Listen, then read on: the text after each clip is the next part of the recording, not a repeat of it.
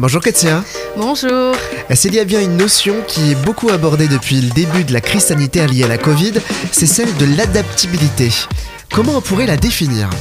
Alors l'adaptabilité, c'est une compétence qui est utile de manière générale, mais effectivement, elle se voit de plus en plus en temps de Covid où la vie entière est chamboulée. Alors j'aimerais commencer par dire que nous changeons tous, tout le temps, ne serait-ce que dans notre corps, dans nos besoins, nos émotions, nos envies. L'adaptabilité, c'est la capacité à être souple et se modifier en fonction des circonstances. Mais si on ne veut pas changer, quand ah, même C'est bien là la question. Le monde autour de nous change, nous changeons, euh, mais nous n'accueillons pas le changement de la même manière. Alors j'aimerais quand même dire que euh, n'a pas besoin de changer surtout tout le temps. L'objectif, c'est pas de retourner sa veste ou d'être inconstant, mais être adaptable, c'est être capable de tenir compte des nouveaux contextes pour apporter une réponse qui est plus appropriée.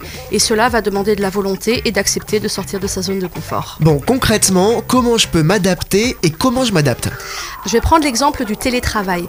On ne le choisit pas, mais on peut décider de râler, de traîner des pieds et de rendre la vie misérable à soi et aux autres, ou on peut faire preuve d'adaptabilité en acceptant une situation qui est incontrôlable, en se faisant confiance et en se disant qu'on va y arriver. Après tout, on a déjà tous survécu à deux confinements. Et on peut prendre les choses positivement en organisant son espace de travail. Moi, par exemple, j'ai commencé à faire la sieste. Euh, et ça me réussit très très bien. Donc l'adaptabilité, ça demande un peu de positivisme, un soupçon de créativité, une larme de confiance en soi et de se lancer. Car c'est en étant confronté à la nouveauté que vous développerez votre adaptabilité. Voilà sans doute un nouveau défi à relever. Merci Ketia. Moi je prends celui de la sieste.